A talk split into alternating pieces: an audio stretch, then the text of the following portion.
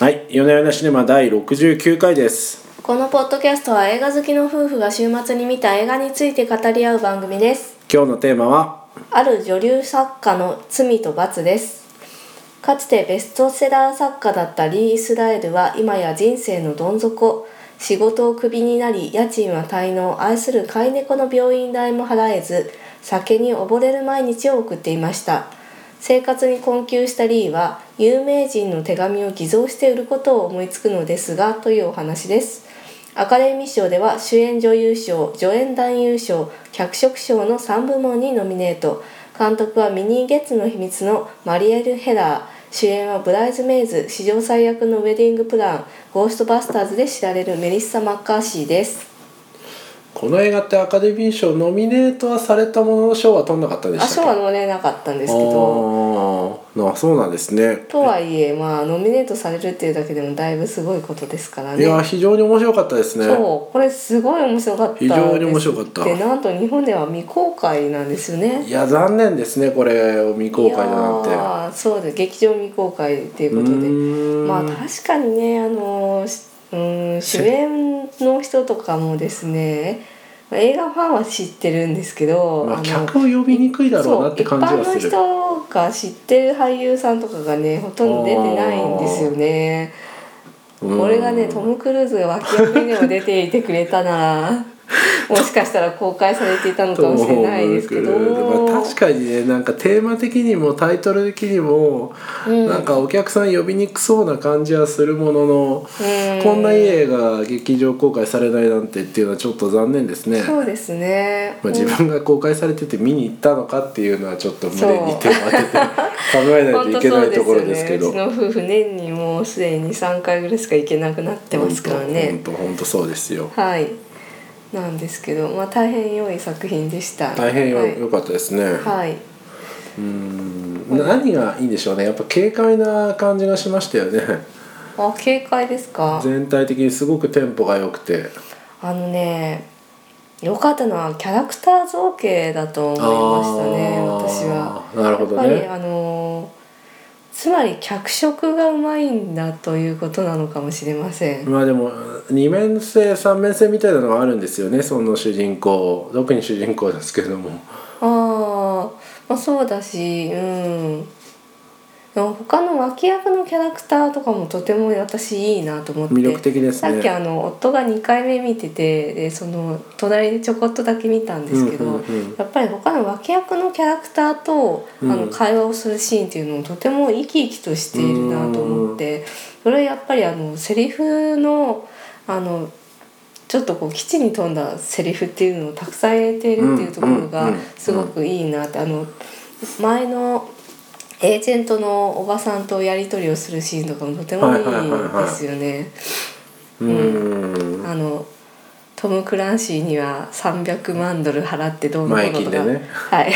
マイキンでねそうそ細かいね、うんがうんシェリーを飲む男なんて信用できないのよ みたいな。トム・クランシはーいもらい事故感があっていいですね。同じくなんです けど完全にそういうところすごく面白いなっていうふううんに、うん、面白かった。うんうん、そうですねなんか確かに会話が洒落てるんですよねあの,、うんあの友達になるダメ男の会話でもなんか最近モテなくなって髪が薄くなってきたからかなって言ったらそれが理由だとは思えないわみたいうんなうんそうそうそう返しとかが洒落てますねそうなんですよでまあその会話が生き生きとしているから、うんあのキャラクターも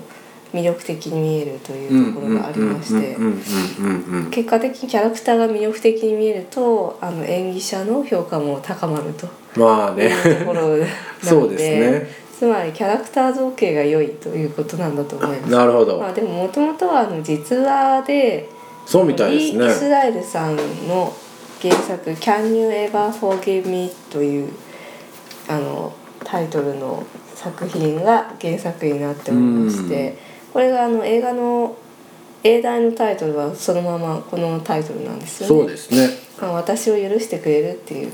うんある女流作家の罪と罰とかよくまあ考えたもんですねこれねうんそうですね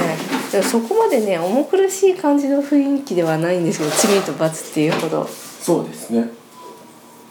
なんだなんだ夫がドアを閉め始めましたちょっとねやっぱね洗濯機の音が入ってそうなの気そうなのになったんですねそうなのなるほどはいでこのリー・スラエルさんなんですけれどもキャサリン・ヘップバーンとかあの化粧品のエスティローダーとかですねうんうんうんうん有名人のインタビューとか電気を書く作家なんですよね。なので、まあ、そういう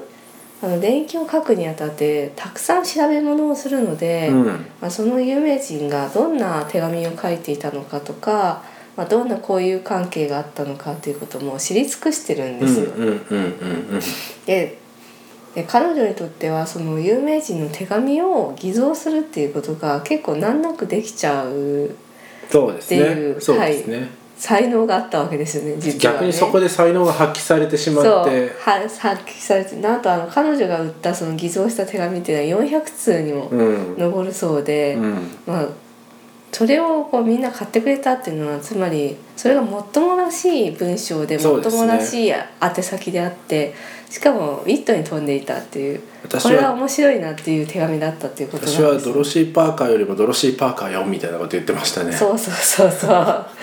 はいうんうんという感じでですねもう有名人になりきってあの手紙を面白おかしく書くことができたというところに才能があったんですよね。うんでそれがゆえにあの本人もですねもはやそのお金儲けのためのだんだ詐ん欺ねっていう意識よりも自分の作品だっていうプライドになっちゃってるんですよわけがわからないやり取りになってくるんですよね途中でね途中でね作家性がどうのこうのみたいみなたいなこれはあのすアートなのよみたいな感じになってきちゃってるんですよね。なんかその辺のこう展開がいいんですよね単純にこうんうお金目的であの本当に気まぐれで始めたことが、うんだんだんこう本当はもう彼女っうんて、うんなんていうか、えまあ、自分の小説なり自分の勉強を書けと言われつつも書けなかったずっとこう、うんスランプに悩んでんですよね。そうそうもう自分の作品を書きなさいっていうふうに言われるんですけど、ずっと書けないトム・だクからラこンそシーはスランプなんて嘘だって飲みながら言ってい言るってるそう そう彼女はずっとスランプに苦しんでいるんだがそのシチュエーションで何気なく始めた、あ手紙の偽造でなぜかスラスラと筆が進むっていそううそうそうそうなんですよ。うん、そこでこう作家としてちょっと挫折していたところをなぜかそこで蘇ってし蘇っていくんですよね作家性自みたい信をな。取り戻していくんですよねそうそうそう自分のねそう作家性に。そう不思議な展開だなと思って。うんだからまあやってることは詐欺で犯罪なんですけど、うんなんだかあの本人にとっては一番幸せな日々だったっていうそうでしょうふにね。はいなんか振り返ってましたよね。あの集中してるんですよ ね。集中してる。マインドフルな感じがしますうよんね。うんある意味う。ん。そうそうそうんうん、う。うんなので皮肉なもんですよねそういうふうに。まあねでもこの映画そのなんか皮肉さというかあの喜劇性と悲劇性みたいなのが両方流れていくのがすごくいいですよね。うんそしてねあのこのリー・イスラエルさん51歳っていう設定なんですけど、はいはいはまあ正直その今から人生逆転するには厳しい年齢なわけですい。よ。そうですね。で本人もそれはすごいよく分かっていて叫びたりですしね。そうそう。であの彼女自身レズビアンで、うんあの昔付き合ってた彼女ともうまくいかなくて、うん、友達も頼れるような親戚もいなくて、うんもう都会で一人で生きていくしかないんですよ。猫だけそうなんか定番ですねああいう時に猫が出てくれてあらそれまたなんかあのん猫好きを猫好きへの猫好きバイコアミュニスじゃないですかすいませんでした。はいそうで、まあ、唯一の心の支えは猫とそのうん自分が憧れているセレブたちなわけですよね、うんうんううんん。というわけですなんかそういう都会に住むですねまあその有名になりたかったになれなかったっていう、なんていうかこう夢を追いかけていたが挫折した人たちの悲しみっていうのもしかも彼女の場合ははいなんていうかこう、戦いを挑んで負けて挫折したっていうんじゃなくて、うんやっぱなんかこうどこか自分に自信持てなく臆病で戦いきれなくて挫折感持ってあるそみうたないんでなすね自分でまあ戦うリングに立つことすらできそういなうか感っじなんたでとすいようねか、今状態なんですうよね。んその自分で書けないという状態で自分自身がそれをよく分かっているわけで。そうなんですよね誰よりも分かっちゃってるんですよねはいでまあそんな彼女にあの新しい友達となるのがあゲイのジャックっていう男性なんいですやけどー見事なクズで良かったですねそのねジャックの造形っていうのも割とこの辺は脚色が面白いなと思っうてんあの彼が最初近づいてきて何かこう裏があるのかなみたいな感じにもちょっと見せるようなうん脚色なんですけイど、ンチキ臭い人ですからねそうそうただただインチキ臭かったってそうたださそうなんですそう蓋を開けてみればただたただだインただチキ臭いだけのいいやつだったっそてうそういうことなんですけどはい、もまあ、彼とのやり取りもとてもね面白いんですよねであのジャックがリーをですねううんうんあのジャズバーみたいなところにあのお金入ったからじゃあなんかああ連れてきます遊びに行こうねよって言ってい行くシーンありますねね、あの金が入ったらやることはなんだギャンブルギャンブルなんとかだみたいなことなん かドリンクみたいみなたいなことを言ってですね連れてくんですなんてバカなんだこいつだと、その時のあのリーがですねすごくあのキラキラしたうん、目でねステージを見てるんですよね、うんそうで彼女はやっぱりこのニューヨークのこのショーアップされた世界、うん、都会のこのバーとかっていうのがとにかく、うんうん多分彼女にとってこれこそが本人が求めてるものだったんでしょうね。まあね、はいお奥底ではね奥で底ではねそれをのに踏み出せないんでこうこじれちゃってこうすっごい攻撃的なそ周う、そうりになんファでッすカよップってね。言いまくるような、はい攻撃的なおばさんが出来上がっているってういう、んうんうん、そうなんです。ものすごい口が悪くて、口が悪い。あの服もね、あのダッサダサの服で。お金がなくてもっと清潔にしろとか言われるんですけど、うんうん家もね汚くてね猫の糞だらけとかそういう感じででしたね。はい、みんなにこう顔をしかめられるぐらい臭い家に住んでいるんでですその攻撃性の中にあるそのなんていうか、うん脆さみたいな、うんうんうんあそうそうそう脆いがゆえにあの周りを攻撃してもらっていて、うんさらに孤独になっているってそういいうう。はい、女性なんですよね。このね、元のパートナーとのやり取りもなんかそんな感じでしたようね。ーんそうですねあの元のパートナーと久しぶりに再会してあの伝えることがあるんですけれども、まあ、その時にもやっぱり元のパートナーからあなたとの間に壁があったというふうにいつも自己中心的言だわれってたって。しまうんですよねそうそうそう自己中心的で先に逃げて、そうそうっていうことを言われていましたね。なんかそういう細かいところ元のパートナーも全然綺麗じゃないおばちゃんでその辺りとかもよいいなって思ったんで すよねすごくその辺の細かいところがねあの全ていいなって思いましたねうん。変にねレズビアンだから綺麗な女性とかを置いてくるんじゃなくて太った感じのおばちゃん出てきて太った感じのおばちゃんが出てきた。はい同世代ぐらいの。そううこん。の辺とかもなんかものすごくあのリアリティがあってよかったなって思いましたうんであとは髪の毛がパッサパサなとこ ろととそのさっきも言いましたけど服とか家のインテリアの雑なセンスとか夏ですね。とかですねそういうところの造形が見事だなと思ってなんかちょ、まあ直帰の下からシャツが出てるとかとかなんそうやめとけ入れとけよっていうそうなんですよそういうところもねなんかあの衣装の方たちとかこう美術の方たちとかもやっぱちゃんとしてるなって思ってなんていうかこういう映画見てもねやっぱりハリウッドってちゃんとしてるよねって思ったんですよね一人一人のあのハリウッド役職作なのんですか方たこれちがはですね、まうあ、ん職人だよなって職人芸うんこのキャラクターを作るには彼女だったらどんな服を着るのかどんな家に住んでいるのかっていうのをあの具現化して見せるっていうのは本当にすごいなと思います。でも確かになんかこうすごく突飛な演出があるわけじゃないんですけどすごい,、うんすごいしっかりしてるんですよねうんお話とかそういう演出がですごいこう見ててだれるシーンが全くない、うんうんうんうんああもうなんかもうええわみたいなシーンが全くないんで非常によくできてるなとうん思いましたね。まあ原作がもともとねあの実話っていうところもあるんですけれども、うんなんか地に足のついた作品なんですよね、うん割と。突飛なところとかあのストーリーのために何かを転がすっていうことではなくて本当にそのリーさんという女性のあの孤独とかですねまあ、うん、あとはまあちょっと犯罪に手を染めていくところでの、うん、サスペンス性みたいなところでストーリーを作ってはいるんですけれうども、んうんうんそうハラハラするもうやめとけって、うんとかねそろそろやめとけってこう思いながら、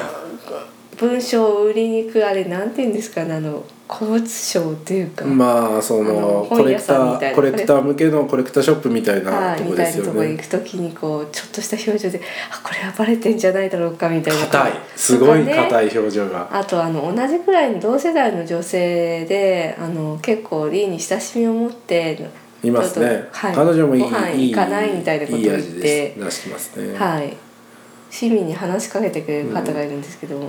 それがゆえに彼女の方では罪悪感を持ってしまうんですよね。うん、というふうにあの彼女に対してあの好意的に思ってくれてる人たちをことごとく裏切ることに、なってしまう,、うんそれがゆえにこの「Can you ever forgive me?」っていうタイトルがですね効いてくるんですよね。なるほどねそうですね、うん確かにある女流作家の罪と罰にはそこのニュアンスが入ってないですもんね、うんまあ、でもこれ作品を見ないとねあのタイトル聞いてこないんでまあしょうがないかなとは思うんですけど、まあね見だからたね後で見るとこのタイトルはすごく良かったなっていう。まあね映画のタイトルっていうのはそのストーリーを表すものの他にやっぱりお客さんを呼ぶっていうところもありますからね、う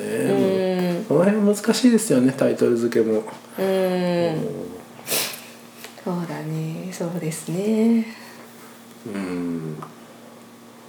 いやでもこれあたりですね本当にアカデミー賞ってバカバカしいなと思ったんですけど、はいなんかノミネートされるものやっぱ面白いのが多いなって最近思いましたあついに分かっていただきましたかうん、まあ変な映画もあるとは思いますけれども割といいのは多いんだなっていう割とそうそういいの多いですよそうですよ、うんという最近のちょっと反省というか思い改めたところですねはいでそうですねあの最後にかかるのがルー・リードの曲なんですけどかかりますね音楽全体的にいいですようん、音楽もすごく良かったと思いますうねんごいこう主人公の心情を表すっていう音そうで楽すがねかかって、ジャズっぽいのから始まって途中でロックっぽいのがかかったり結構なんか気が利いてますよねうーんすごいあからさまに使うんじゃないんですけど非常に効果的な感じでうんその最後にかかるのがですねうん「グッドナイト・レディース」っていう曲らしいんですよルーリードのはいあータイトルまでは覚えてなかったそうなんだはいうんうんでまあさっきこうネットでですね歌詞を読んでみたんですけれどはあはあまああのえー、と私はこう友達まあ友達に向けて多分歌っている歌なんですよねで、うんそこで、まあ、い私はあのなんでしょう今やこう一人で誰も電話をかけてくる友達もいないうんで土曜日の夜に一人でテレビを見ているのっていうっうーんていうですねうん歌なんですけれども、はいまあ、これがあの彼女の人生を表していてですねうだんから深いなって思うわけですようん。うんあのまあ、この詐欺に手を染めたことによって友達とかですねこう彼女を支えてくれていた人たちみんなを失ってしまったうと。んうんうんねまああのちょっとセレブの夢見てですねテレビを見るしかないみたいなうんうん人生なわけですよね。でもそのこの詐欺に手を染めたことによってあのクズ男とは、うんあやっぱり友情だったんだっていうのを気づくっていうのは良かったですけあどあね。まあそうですね、しかも彼があの最後エイズにかかっちそゃううんでですすよね。ねやっはいぱその絵も時代反映してる感じしますね。あそうそうあそう時代設定をちょっと言うの忘れてたんですけどちょっと前なんですよねうん。90年代ぐらいあれって。どうなんだろあうの何年設定なのかわかんないですけど多分ね90年代前半だと思いますよあのアップルのマッキントッシュ SE2 が途中、 登場するいきなり詳しいのぶっこんできました ね90年代初旬かなんじゃそれ80年代後半でさすがあ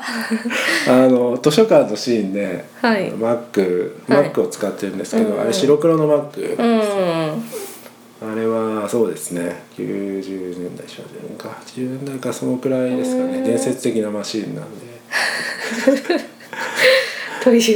90年代中旬になるとあのカラーカラーになるんでちょっと違うんですよマック好きトリビア でしたマック好きといういや綺麗だなと思ってあのマック今見てもうちーん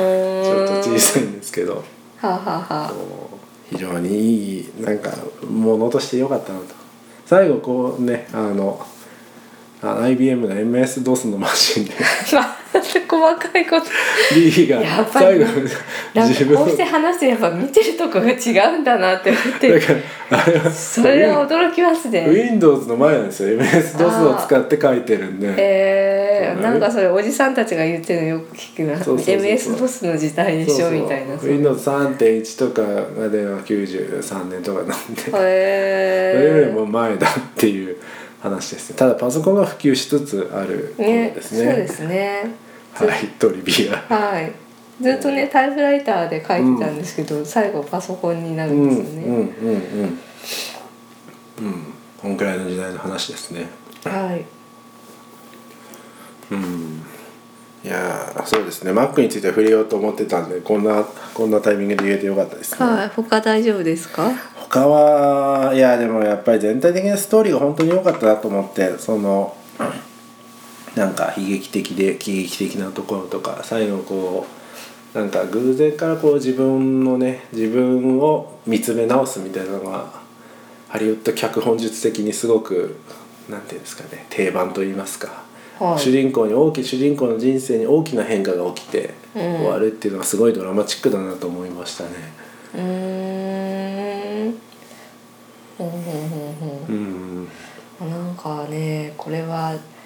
私たまたまですね結婚できたけどもし私が結婚できずに子供を産まずに一人でいたらこんな感じのおばさんになってたかもしれないなっていう あ はそうですかいまあでも一発逆転があったかもしれないですけど逆にあそこまで追い込まれるとあーまあねあの結果的にはねその彼女はこの後この顛末を出版しそうでてすよ出版することになったんで面白いことにはなったんですけれどもね。まああれですよ、はい人間万事採用が馬なんではあまあそうでこすうね。馬が逃げてもいいことがあるかもしれないわけですよ、うんですね。何の話してんだか分かんなくなりましたがはい。まあそんなところですかね他なんか印象に残ったシーンとかありますかマック以外 にマック以外に。そうです。マック印象に残ってないです。あそうです全然見てなかった。いやあ名機ーだなと思いましたよはい印象に残ったシーンね。うんって言われるとなんかちょっとうーんそうねやっぱ猫ですかね猫猫については触れないといけないですね猫猫気になりましたね猫気になりましたね猫が途中で死んじゃうんですけどそうでなすんねで死んじゃったんだろあれ薬を間違え分量を間違えたぐらいで死ぬとは思えないんですけどねううーんなんか分量を間違えたのかそれともなんか違う薬をあげちゃったのかそうですねあのちょっとす状況を話すと、うんまあ、リーが、うんあのもう外出してると新しい手紙を探すために、えー23日家を開けた時に、そのダメ男のジャックが留守番をすると。うんその時に猫に餌をやってくれとで猫も病気なんで薬をやってくれって言ってでジャックがあげるんですけどなぜか死んじゃうとうんいや何なんでしょうねねえこんなタイミングでっていうのを感じましたようね、んまあそれとあのカットバックしてですねあの彼女があれなんですよあの博物館に手紙を盗みに行くっていう、そうですはいね、エピソードが挟み込まれてるんですけれども、うんうんそこもハラハラしてすごく良かったです、ねうん見つかったらどうすんのみたいうな、んハラハラ感がありましたし、うんでまあ、その後あの猫を抱えて一人で歩くリーっていうのもすごくあのメリッサ・マッカーシーさんの演技力っていうのが光ってましたよね。いや見事ですねうん、もうあのこの役にこのおばさんしかいないんじゃないか動っていう物病院にドンって置いて帰ってくるっていうところがす ごいそうやっぱりねちょっとこう普通の役者さんだったらこのドンはないんじゃないかと思ったんでそこ良かったですね。猫はかわいそうでしたね猫は猫ねそうなんか映画の中でやっぱり動物が死んだりするとねそこすごい気になっちゃうんですよ ね。ああ僕があれですねパソコンが登場すると気になるみたいなあそそうですかそそうういうですかやっぱりねどういうところにこうアンテナが立っているかっていうのはうんそういう違いが出ますうね、んまあでもまあ見せ場としてあの裁判所のシーンですかねああよかったあそこでまあ彼女があの最後独白をするっていうところすごく良かったですねと、うん、すそごくの後でまあジャックと再会して本を書きたいのっていうのを話をして、まあ2人であの会話をする、うんまあ、おそらくこれが最後の会話になるであろうですね彼との会話うんっていうところがまあ何度も印象的でございましたね。はいということで、うんまあ日本未公開ですけども我々としては非常におすすめなのでそうぜですひね見ていただければと思いますうんうんじゃあ今週はこんなとこですかねはいああもうちょっと言いたいことありますそうですねあでも監督の話ってちょっとしたんだちょっと知ってましたねちょっとね「ミニゲッツの秘密」っていう映画で人気に人気になったというかデビューしたのかマリエル・ヘラーさんという女性の監督うで、んこの方、まあ、2作ともとっても良かったんで次回作もとてもあ楽しみ前作も見てるんですかはいチラへーチラ見ですけれへえあそうなんですねどうんちょっと期待できますね次そうもですねねどんどん才能のある女性監督が増えてきて本当に素晴らしいなとはいはいというところでよろしいですかはい 大丈夫です大丈夫ですかはいじゃあまあ今週はこんなところにしましょうはいありがとうございましたありがとうございました